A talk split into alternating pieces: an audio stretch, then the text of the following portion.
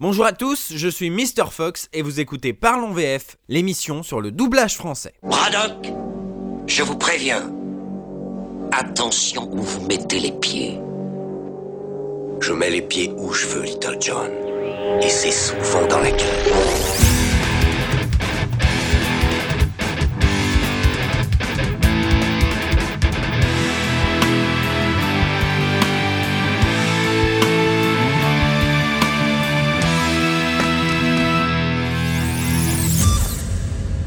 Dans cette émission, on a pu parler de films d'animation, de films d'auteur, de fresques biographiques, de comédies, mais il y a un genre qu'on a, sans le vouloir, évité, les films d'action. Vous savez, ces films aux héros excessivement virils, ces films où tout explose, ces films remplis de répliques cultes. Et qui dit réplique culte dit doublage qui doit bien les retranscrire. Et aujourd'hui, nous allons parler d'un film excessivement bon, troisième volet d'une trilogie qui a redéfini le film d'action et qui est, malgré ses baisses de rythme en cours de film, considéré par les amateurs du genre comme un chef-d'œuvre. Je parle de nul autre que Die Hard 3, Une journée en enfer. Die Hard 3 Une journée en enfer est un film américain de John McTiernan sorti en 1995. Dans ce film, un terroriste sans scrupules, interprété par Jeremy Irons, a placé des bombes un peu partout dans la ville de New York. Pour éviter les carnages et les explosions, il exige de parler à John McClane, un flic badass héros des deux précédents films, joué par Bruce Willis, star d'action de l'époque. Ce dernier va devoir suivre à la lettre les instructions de ce terroriste à la manière d'un jacadi, en anglais Simon Says, et c'est dans ce curieux jeu, mais est-ce vraiment un jeu, que va se retrouver bien malgré lui Zeus, un commerçant de Harlem, interprété par Samuel L. Jackson. Est-ce qu'un certain lieutenant McLean est là? Il a été suspendu. Non, Folter, il ne l'est plus. Plus aujourd'hui. Qui est à l'appareil? Je m'appelle Simon. Que voulez-vous? Je veux jouer à un jeu. Jacques va dire au lieutenant McLean ce qu'il doit faire. Et le lieutenant McLean s'exécutera. Tout manquement entraînera une pénalité. Quelle pénalité? Un autre Big Bang dans un lieu public. Alors avant d'aller plus loin, je tiens à préciser que ce film est classé R aux États-Unis et interdit aux moins de 12 ans en France. Il contient des dialogues parfois assez imagés. J'encourage donc ceux que la grossièreté rebute à changer de programme pour les 10 prochaines minutes. Mais revenez après. Ce qui fait la force de certains films d'action, en particulier la série des Die Hard, ce sont les scènes d'action, bien sûr, et celles de Une journée en enfer sont magnifiques, mais également le caractère du personnage qui généralement est explicité par la force et la malice des dialogues balancés par les comédiens. Bon, en clair, il faut des explosions, mais avoir de la vanne, c'est pas mal non plus. C'est donc très important d'avoir une bonne adaptation. Comme je l'ai déjà dit dans l'émission, une adaptation doit être fidèle, bien sûr, mais doit également être bien écrite. Vous pouvez avoir le texte le plus fidèle du monde, s'il sonne comme une rédaction de collégiens, ça ne passe pas. Et certains adaptateurs l'ont très bien compris. Ici, le travail a été confié à Philippe Vidcock, un adaptateur de renom qui a travaillé sur énormément de bons doublages, dont pas mal de Disney. Réciter toute sa voxographie me paraît aussi impossible qu'inutile, alors je citerai pêle-mêle des films aux bonnes punchlines, comme Pirates des Caraïbes, Iron Man, Ocean's Eleven, Bruce Tout-Puissant, bref, des bons films aux bons dialogues VF. À noter que ce n'était pas lui sur les deux premiers Die Hard, on pouvait donc craindre une rupture avec les deux premiers films, mais non, donc bon, tant mieux. Comme je l'ai déjà dit, les dialogues VO sont très drôles, et Philippe Vidcock les a très bien retranscrits. On retrouve bien les jolies métaphores propres à la VO.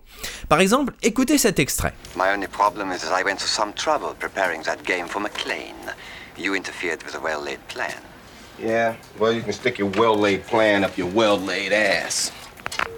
Voilà ce que ça donne en VF. Mon seul problème, c'est que j'avais mis beaucoup de soin à mettre sur pied ce petit jeu pour McLean. Vous a fait cacher un plan bien huilé. Ouais. Et ben puisqu'il est si bien huilé ton plan, tu sais où tu peux te le carrer. Je suis désolé, c'est une réplique que j'ai beaucoup de mal à écouter sans rire. Une grosse difficulté du parler courant américain, c'est l'utilisation abusive du mot fuck, qu'on pourrait traduire substantiellement par avoir des rapports sexuels non homologués. Et autant pour nous, sa traduction que je vous épargne est un mot plutôt fort, autant c'est un mot très courant dans certains films américains. Et il est impossible de les traduire littéralement. Le pire étant le dérivé motherfucker. Mother veut dire mère, Vous savez ce que veut dire fuck, je vous laisse faire le lien dans votre tête. C'est impossible de traduire littéralement et de façon correcte et satisfaisante motherfucker. C'est le cauchemar des adaptateurs. Si vous savez comment traduire correctement motherfucker, envoyez un email à l'ATA, l'association des traducteurs et adaptateurs de l'audiovisuel, je suis sûr que ça les intéressera. Bon, où est-ce que je veux en venir avec mes histoires? Eh bien dans ce genre de film rempli de mots en F, non seulement le traducteur doit trouver des équivalents satisfaisants, mais il doit en plus les varier. Et ça, Philippe Vidcock l'a très bien réussi. Je vous épargne la valse des synonymes qu'il a utilisé, sachez simplement que c'est varié et réussi.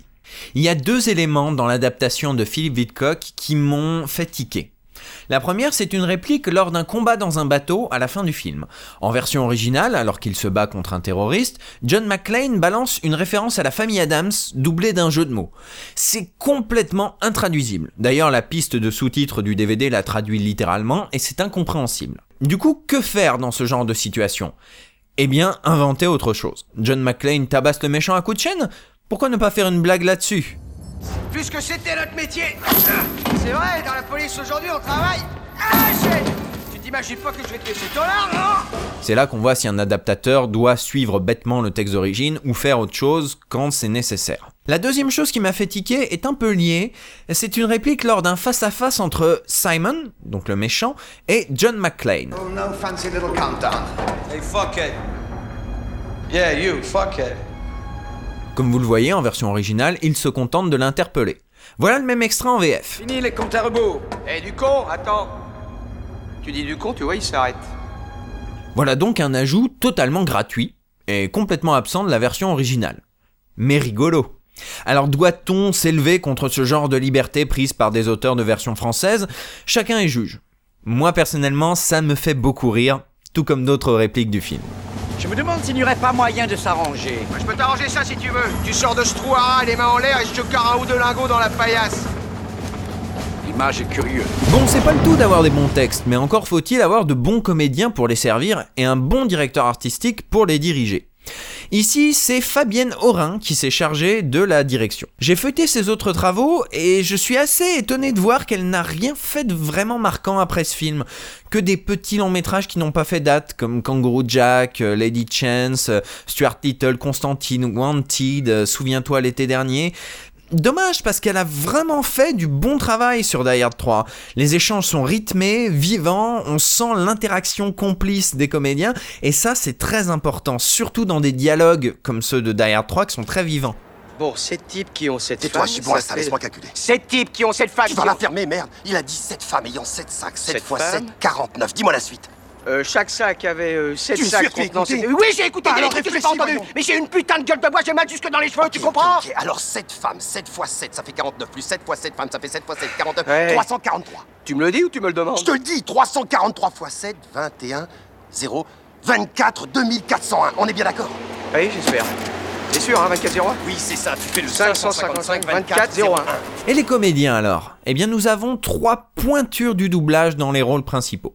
Bruce Willis est doublé par Patrick Poivet, qui est connu pour être la voix française de Bruce Willis dans la quasi-totalité de sa filmographie. Samuel L. Jackson est interprété par Thierry Desroses, qui est connu pour être la voix française de Samuel L. Jackson. Bon, ok, j'arrête. Euh, Thierry Desroses, c'est un comédien qu'on appelle souvent pour doubler des acteurs afro-américains comme Samuel L. Jackson, mais aussi comme Wesley Snipe ou Cuba Gooding. Quant à Jeremy Irons, il est doublé par Bernard Tiffen, la célèbre voix française de Chuck Norris, mais également de Christopher Walken, de Donald Sutherland.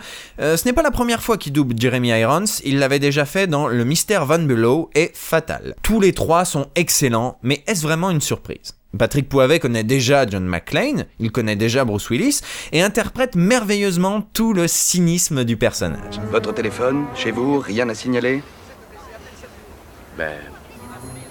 Maintenant que vous en parlez, c'est vrai que depuis quelque temps, je ressens une démangeaison entre les doigts de pied. Je sais pas du tout ce que c'est, une mycose peut-être.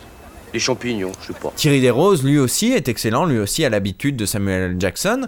Quant à Bernard Tiffen, en version originale, le personnage est d'origine allemande et a donc un petit accent, pas caricatural, mais notable. Why was the phone busy? Who are you calling? The psychic hotline. I'd advise you to take this more seriously. Look, it's a public phone. What do you want me to say? You can simply say there was a fat woman on it and it took you a minute to get her off. En version française, Bernard Tiffen l'a retranscrit à merveille. Pas trop caricatural, mais existant quand même. Il transmet tout le sel du personnage. Vous commencez à le savoir, je suis très attaché aux intonations. Peut-être vous souvenez-vous de la critique de Django Unchained où je disais tout le bien que je pensais euh, de l'accent allemand assez effacé, mais quand même présent de Pierre-François Pistorio sur Christophe Waltz. Là, c'est un petit peu la même chose. Donc vraiment, pour moi, c'est du bonbon pour les oreilles. Me rendant à Notre-Dame, je suis un homme à sept femmes, chaque femme ayant sept sacs, chaque sac contenant sept chattes, chaque chatte ayant sept chatons, chatons, chatte, sac et femme. Combien seront dettes à Notre-Dame? Pour me joindre, faites Non, 555... on n'a rien compris. Attends, redis ça encore. Pas question, mon numéro est le 555 Mais je te dis de la réponse à ma devinette. Appelez-moi d'ici 30 secondes ou vous mourrez. Alors, une journée en enfer. Est-ce que la VF vaut le coup? Est-ce que c'est une vraie question?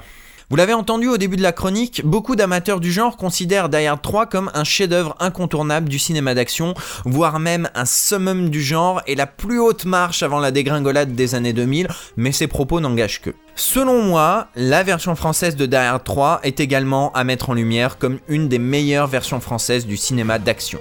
Respectueux du matériel original, bien écrit, bien interprété et aux ajouts notables sans être dommageable, on a ici un excellent travail, un incontournable pour un fan de VF et un plaisir coupable pour les provéos.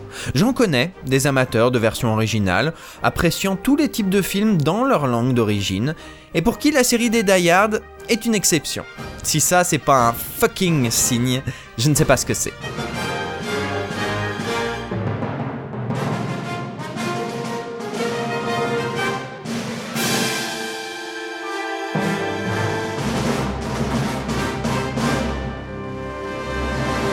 Voilà, je vous donne rendez-vous le mois prochain, et surtout n'oubliez pas, Je mets les pieds où je veux, Little John.